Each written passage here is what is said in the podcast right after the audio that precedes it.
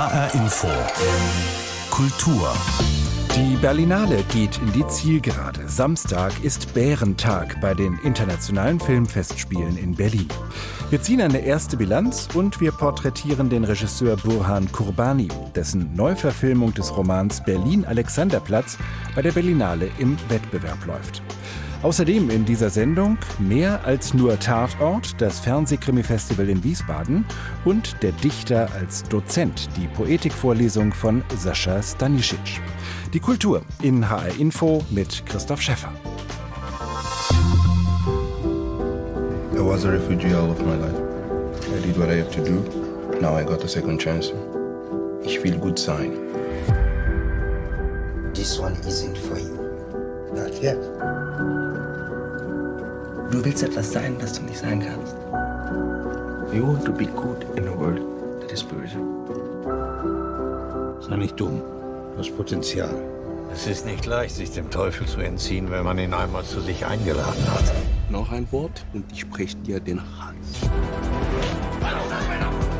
Er wollte gut sein.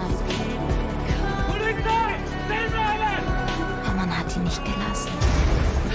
Warum hast du mich hier mit reingezogen? Um dir zu zeigen, wer du bist.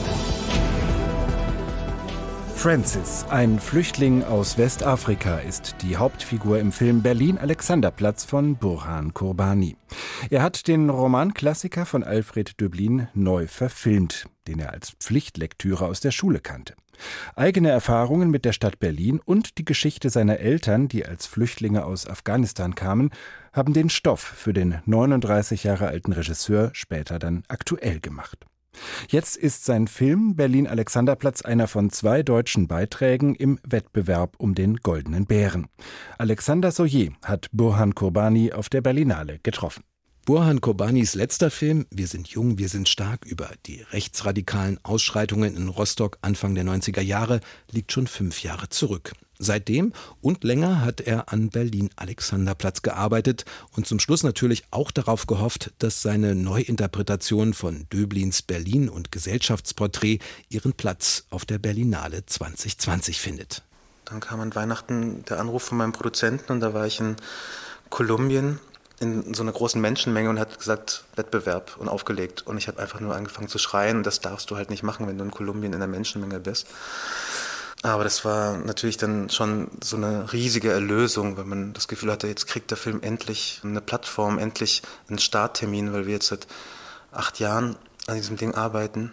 Wir natürlich irgendwie auch für diesen dreistündigen Film mit dem schwierigen Thema eine Bühne brauchen, auf den wir ihn gut präsentieren können. Und ich glaube, dass da die Berlinale einfach perfekt ist. Döblins Roman ist ein Meisterwerk und ein Klassiker. Literatur und Zeitgeschichte zugleich. Fassbinders Verfilmung als Serie ein Meilenstein des Fernsehens. Von all dem musste sich Kurbani zunächst aber lösen und nicht nur dadurch, dass sein Franz, der am Anfang Francis heißt und ein Flüchtling aus Westafrika ist, im heutigen Berlin seinen Leidensweg nimmt. Man muss das ganze Baggage, was der Film hat, muss man ausblenden. Man muss sich irgendwo in der eigenen Arbeit freischaufeln, seiner eigenen Arbeit und seiner eigenen Idee von dem, was man machen will, treu bleiben.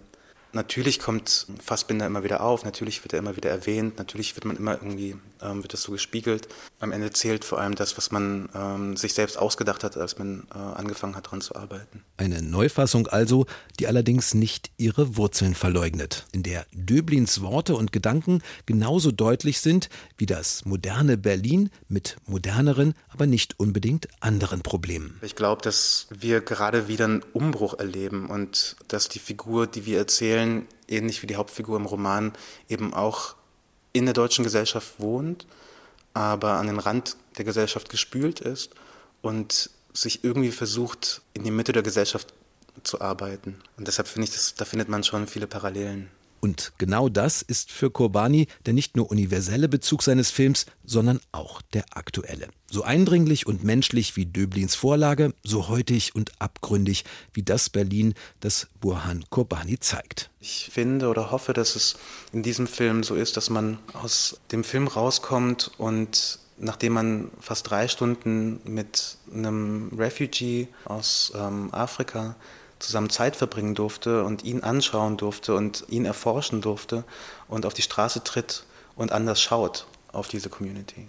Und wenn ich das geschafft habe, dann ist das schon was und das ist der aktuelle Bezug. Sagt Burhan Kurbani, der Regisseur der Neuverfilmung von Berlin Alexanderplatz, im Beitrag von Alexander Soyer. Hunderte von Filmen laufen auch in diesem Jahr auf der Berlinale. Da kann kein Kritiker, keine Kritikerin alles gesehen haben. So geht's auch meiner Kollegin Hadwiga Ferd-Schröver, die für uns auf der Berlinale unterwegs ist. Ich habe mit ihr gesprochen und sie nach ihren bisherigen Film-Highlights dieser Berlinale gefragt. Also so das Highlight, den Film des Berlinale Jahres 2020 habe ich eigentlich noch nicht gesehen. Aber es gab schon einige beeindruckende oder auch berührende Filme, die ich gesehen habe. Da gehört natürlich der Film Undine von Christian Petzold dazu. Einer der zwei deutschen Beiträge ja im internationalen Wettbewerb um die goldenen und silbernen Bären. Das ist ja einerseits eine Liebesgeschichte, die das Märchen, den Mythos von der Meerjungfrau neu und modern erzählt und gleichzeitig eine Geschichte über die Stadt Berlin. Und das ist auch ein Film, der so ein bisschen typisch ist für diesen Wettbewerb der 70. Berlinale. Die ist so ein, ein bisschen melancholisch, traurig, ein bisschen elegisch, die Filme. Und, und umso mehr habe ich mich dann eben auch amüsiert in einem belgischen Film im Wettbewerb, Effacer l'historique, also das ist französisch der Befehl am Computer Verlauf löschen. Da geht es um drei Nachbarn in einer Vorortsiedlung. Alle drei sind gefangen sozusagen in den Fallstricken der digitalen Kommunikation. Der eine ist hoch verschuldet, weil er sich den Verlockungen der Internetangebote einfach denen nicht widerstehen kann. Die andere hat ihren Job verloren, weil sie auch auf der Arbeit das Serien gucken nicht lassen konnte. Und die nächste wird mit einem Sexvideo erpresst, der eben äh, ins Netz gestellt werden soll. Also ein Film, der satirisch überspitzt, was das Leben am Smartphone so anrichten kann, wenn du nicht smart bist, nicht viel Geld hast und ohnehin schon zu den Abgehängten gehörst aber ohne sich, und das fand ich toll an dem Film, sich über diese Abgehängten lustig zu machen. Also eine Gesellschaftssatire, in der wir uns alle ganz gut wiedererkennen können, mit einer zutiefst humanen Botschaft und für mich ein Film, den mich zumindest ein Bären für das beste Drehbuch geben würde. Mhm. Effacé, l'Historique und Undine, also zwei herausragende Filme für dich. Wenn man es ein bisschen allgemeiner betrachtet, gibt es denn Themen oder Trends, die diese Berlinale prägen? Also wenn man auf den Wettbewerb oder die großen Gala-Premieren schaut, dann gibt es weniger Filme, die die großen politischen Themen aufgreifen, also Aufarbeitung des Nationalsozialismus, Krieg, Umweltkatastrophen. Insgesamt habe ich den Eindruck, dass die Berlinale Filme vor allem erzählen, wie die politisch-wirtschaftlichen, gesellschaftlichen Veränderungen auf die Menschen zurückwirken. Also viele Filme handeln von Verunsicherung oder dem Gefühl der Ausweglosigkeit gegenüber den Verhältnissen. Sie handeln von der Einsamkeit der Menschen in der Großstadt, von ihrer Vereinzelung und Entwurzelung. Und sehr deutlich erzählen sie von der Sehnsucht der Menschen nach Nähe eben und nach Gemeinschaft. Das gilt für Undine, das gilt aber auch für die beiden US-amerikanischen Produktionen aus der von Hollywood unabhängigen Filmszene. Da ist zum einen First Cow, das ist so eine Art Anti-Western über ganz sanftmütige Trapper, mhm. die in der Goldgräberzeit im Westen der USA eine für mich ungewöhnliche Freundschaft knüpfen. Der andere heißt nie, selten, manchmal immer, handelt von einer 17-Jährigen aus einer Kleinstadt, die ungewollt schwanger wird. Also es geht weitgehend um innere Konflikte, weniger um politische. Und wir haben es daher auch im Wettbewerb eher mit so Kammerspielartigen Filmen zu tun. Es gibt weniger Action, viele konzentrierte Aufnahmen eben von Landschaften oder Großaufnahmen von Gesichtern. Diese Berlinale ist ja die erste ohne Dieter Koslik, der fast zwei Jahrzehnte lang die Berlinale geleitet hat. Was macht denn das neue Führungsduo Mariette Rissenbeck und Carlo Chatrion anders? Sind für dich Veränderungen schon irgendwie spürbar? Also man spürt schon, dass Carlos Chatrian wieder die Filmkunst in den Mittelpunkt stellen will und die Frage stellen will, was ist Kino, wo steht die Filmkunst in Zeiten doch sehr veränderter Sehgewohnheiten und das merkt man dann schon an den Filmen. Auffällig ist wirklich an der Berlinale, alle Filme kennzeichnet so ein Stilwille, eben der Versuch, angemessene, sprechende Bilder zu finden für die Geschichten, die sie erzählen und nicht nur Bilder zu finden, sondern auch Töne ist mir aufgefallen. Ich habe selten so viele Filme gesehen, die so suggestiv mit Geräuschen, mit Musik, mit Sounddesign arbeiten, was für mich auch so eine Art Plädoyer ist für das Kino, für das Gucken im großen Kinosaal im Dunkeln mit einer anständigen Tonanlage eben, wo sich so ein Sounddesign auch erst richtig entfaltet. Ansonsten mag man schon wohltun, das neue Führungsteam versucht, die Überfülle an Filmereignissen zu konzentrieren, schärfer voneinander abzugrenzen. Also da ist mehr Klarheit. So laufen insgesamt nur in Anführungszeichen 340 Filme. In den vergangenen Jahren waren das ja in der Regel Regel 400 und es gibt die neue Reihe Encounters, wo es explizit um filmische Innovationen und neue Erzählweisen geht. Da hat dann das experimentelle Kino einen prominenten Platz gefunden und muss eben nicht in Konkurrenz zum Publikumskino oder zum Wettbewerb treten. Und am Ende der Berlinale gibt es auch in diesem Jahr natürlich die Bären, die wichtigsten Auszeichnungen unter den Filmen, die du schon gesehen hast. Welche Bären würdest du da vergeben? Also ich habe Favoriten für die Darstellerbären. Mhm. Da steht der italienische Schauspieler Elio Germano an der Spitze. Er spielt in der Künstlerbiografie Volevo nascondermi, also ich wollte mich verstecken, den Maler Antonio Ligabue. Das war ein Mann aus bitterarmen und grausamen Familienverhältnissen mit einem außergewöhnlichen Talent. Also ihn gab es wirklich. Der hatte ein Talent zum Zeichnen, Malen und Bildhauer, wurde aber von Kindheit an als Krüppel und als Irrer verhöhnt, bis er dann eben entdeckt wurde und berühmt wurde. Eine schwierige Figur, eine schwierige Rolle, die, finde ich, eine Würdigung auf der Berlinale verdient. Den Silbernen Bären für die beste Schauspielerin würde ich gerne an die junge Amerikanerin Sydney Flanagan geben für ihre Rolle in Never, Rarely, Sometimes, Always, also niemals, selten, manchmal, immer. Das sind nämlich die Möglichkeiten, mit denen die junge Schwangere im Film die Frage beantworten soll, ob sie immer einvernehmlichen Sex hatte und ob ihr Sexualpartner zum Beispiel ein Kondom benutze. Und wie Sydney Flanagan das Zögern bei ihren Antworten spielt, wo sie dann doch manchmal sagt, und sie dabei zeigt, wie ein Gefühl hochkommt, das sie mühsam zu verdrängen sucht und beinahe in Tränen ausbricht, aber doch dann ihr Schweigen nicht bricht, aus Angst wahrscheinlich, Scham. Und wir Zuschauer erahnen alles, obwohl sie schweigt. Das hat mich wirklich nachhaltig beeindruckt. Werde ich nicht vergessen. Aber Sidney Flanagan hat starke Konkurrenz. Nina Hossen im Schweizer Film Schwesterlein und eben Paula Beer als Undine stehen da ganz weit oben auf der Favoritenliste. Filmkunst unter neuer Leitung. Meine Kollegin Hadwiga Fert-Schröver war das mit einer ersten Bilanz der 70. Internationalen Filmfestspiele in Berlin. Nicht nur bei der Berlinale gibt es einen roten Teppich, sondern ab Sonntag und ein paar Nummern kleiner auch vor dem Caligari Filmtheater in Wiesbaden.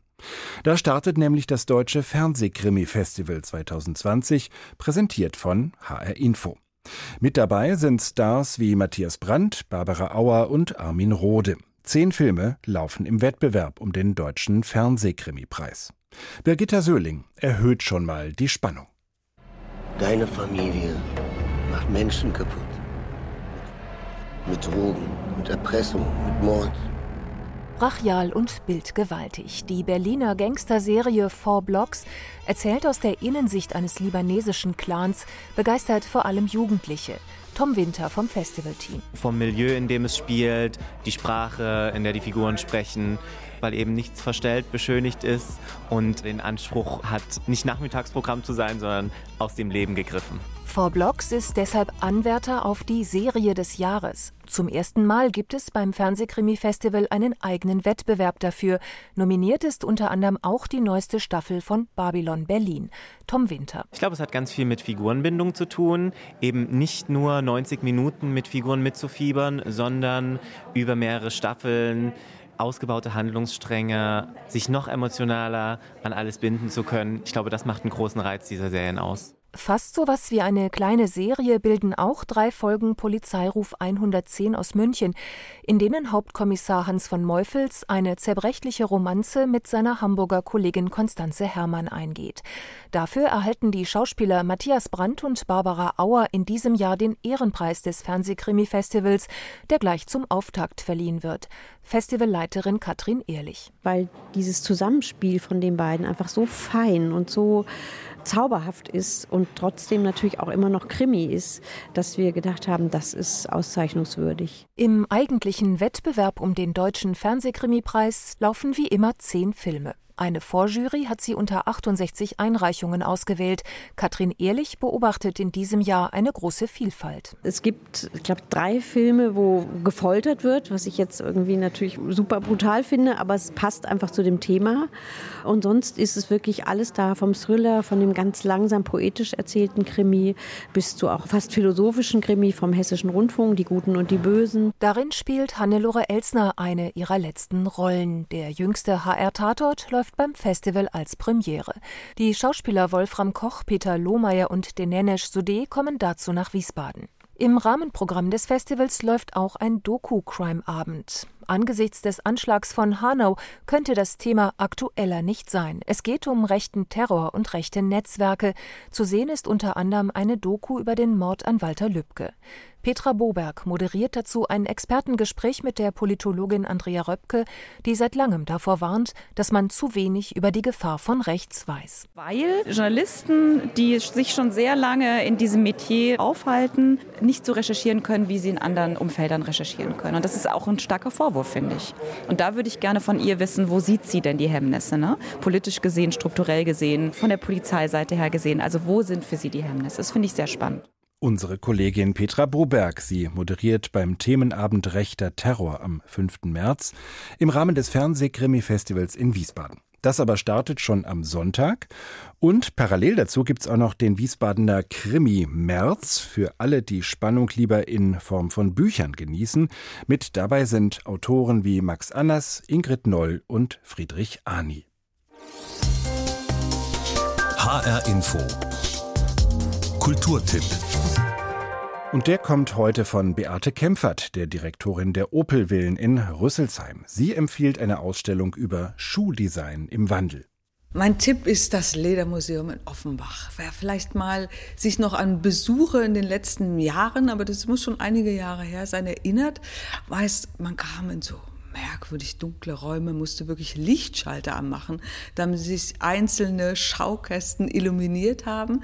Davon ist heute nichts mehr zu spüren. Also das Ledermuseum öffnet sich mehr und mehr, wird ein Museum des 21. Jahrhunderts und hat im Moment eine sehr interessante Ausstellung zum Thema Schuhe, Step by Step, bis zum Mai deshalb interessant, weil wir sie natürlich alle tragen.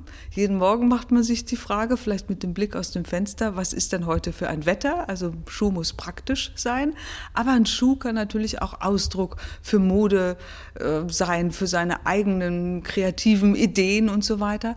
In der Ausstellung selbst, das ist bemerkenswert, sieht man 150 Schuhe aus einer gigantischen Sammlung von 15.000 Schuhe, habe ich gelernt. 150 Schuhe, aber nicht geordnet jetzt chronologisch und auch nicht mehr nach Herkunftsländern, so wie es einst mal war, sondern Europa trifft außer Europa, also ein großer globaler Zusammenhang. Historische Schuhe treffen Schuhe des 20. und 21. Jahrhunderts und dann wird spannend, ja. Wir selber die Sneakerträger heutzutage, ist ja auch schick zu jedem Kleidungsstück, auch elegant, sehen dann Vorläufer und haben dann auch reiche Facetten, mit denen man sich beschäftigen kann. Das geht natürlich auch über die Materialien.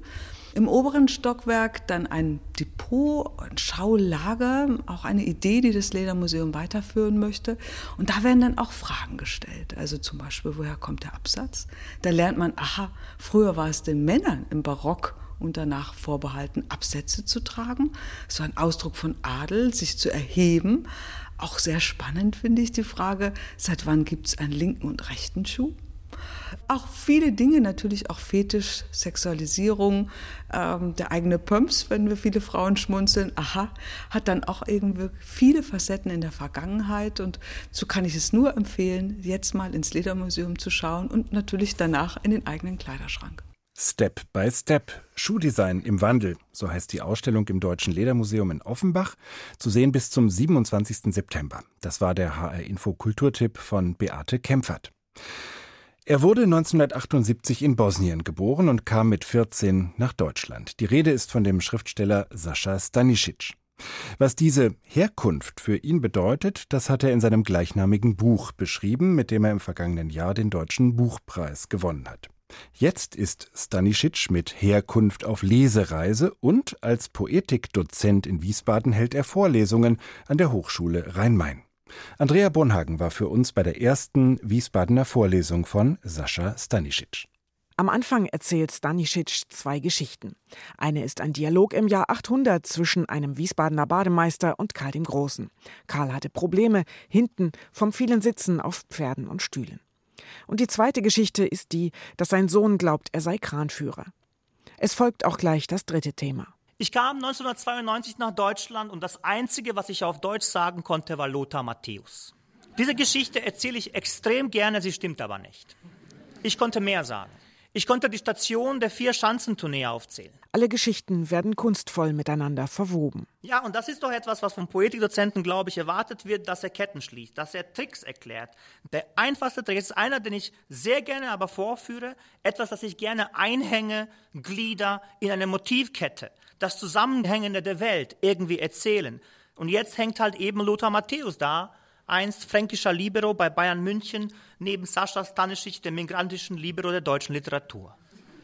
Ich habe aber absolut keine Ahnung, was das zu sagen hat. Denken, ein Fazit ziehen müssen wir selbst, sagt Stanisic.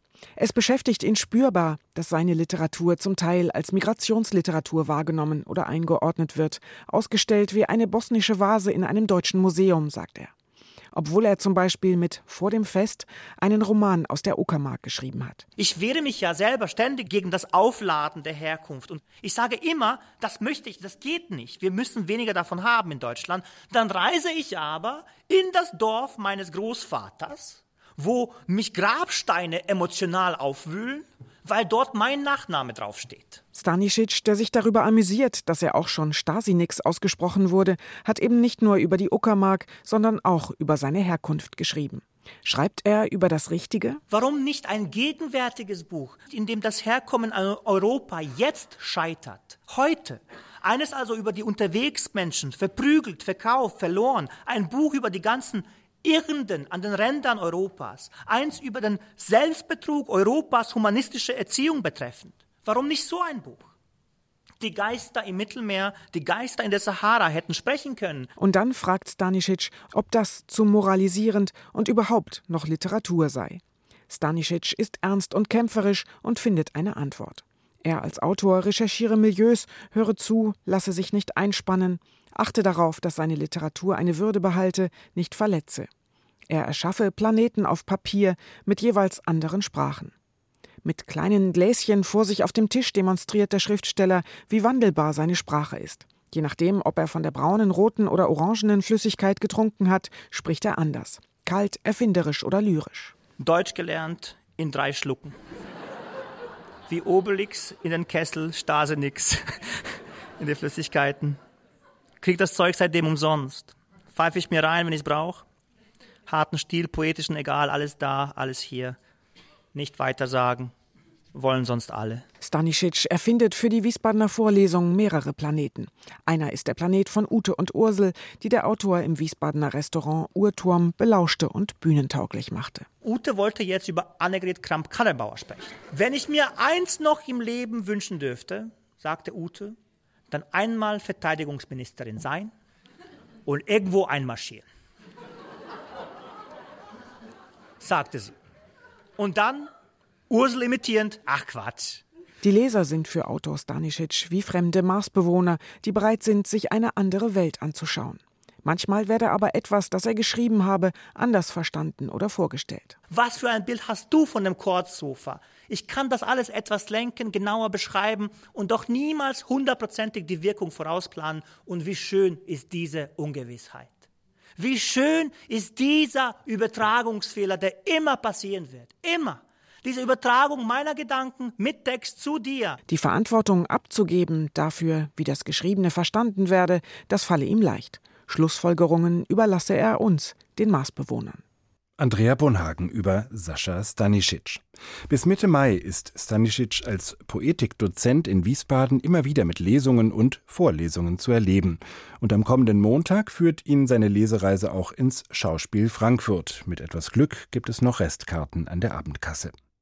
Und das war die Kultur in HR Info. Diese Sendung gibt es auch als Podcast in der ARD Audiothek und bei hrinforadio.de. Mein Name ist Christoph Schäffer.